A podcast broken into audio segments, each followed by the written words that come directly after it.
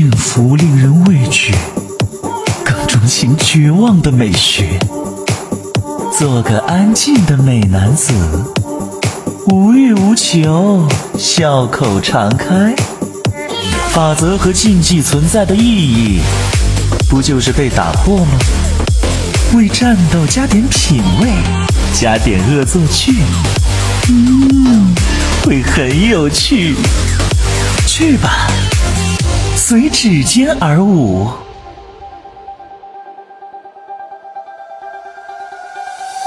哪一个才是真正的我？我自己也不太明白。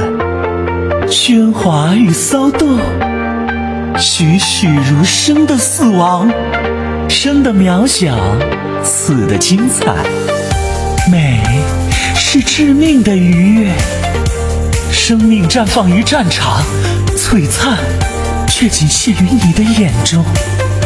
人生如戏，全靠演技。唉，毫无美感可言。人们最热爱歌咏的英雄。据说文案已想不出更美妙的语言来赞美我的节奏和你的死亡。愉快的游戏吧，人因游戏而完整。傀儡师连，自己也能操纵自如。我生命的体现，掌握在你手中。我生命之光，我意念之火，我的罪恶，我的灵魂，本就没什么永恒，又何必在乎后悔？命运这种事，无法拒绝呀。得偿所愿。操纵木偶和操纵心灵是同样的艺术。无间道的游戏可是很有趣的。悲剧就是把美好的东西毁灭给人看。缺乏仪式感的决斗有个同义词叫中二。就背景音乐而言，哼，很动听。绽放的璀璨不在于年龄，对面的你和手中的傀儡同样美妙，同样舞姿翩翩，似曾相识的熟悉感。我遗忘了什么吗？哦，世界上的另一个我，幸福令人畏惧，更钟情绝望的美学。做个安静的美男子，无欲无求，笑口常开。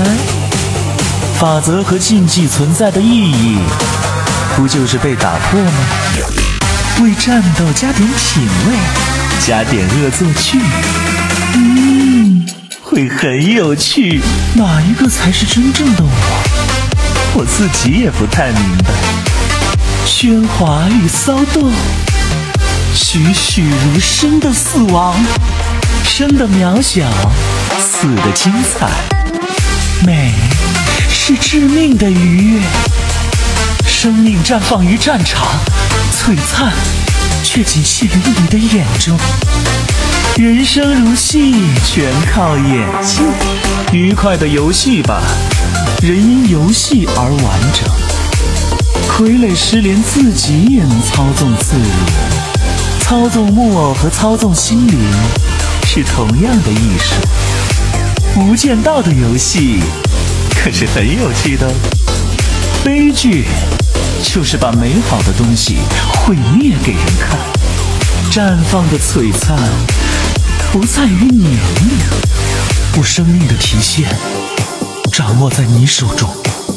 我生命之光，我意念之火，我的罪恶。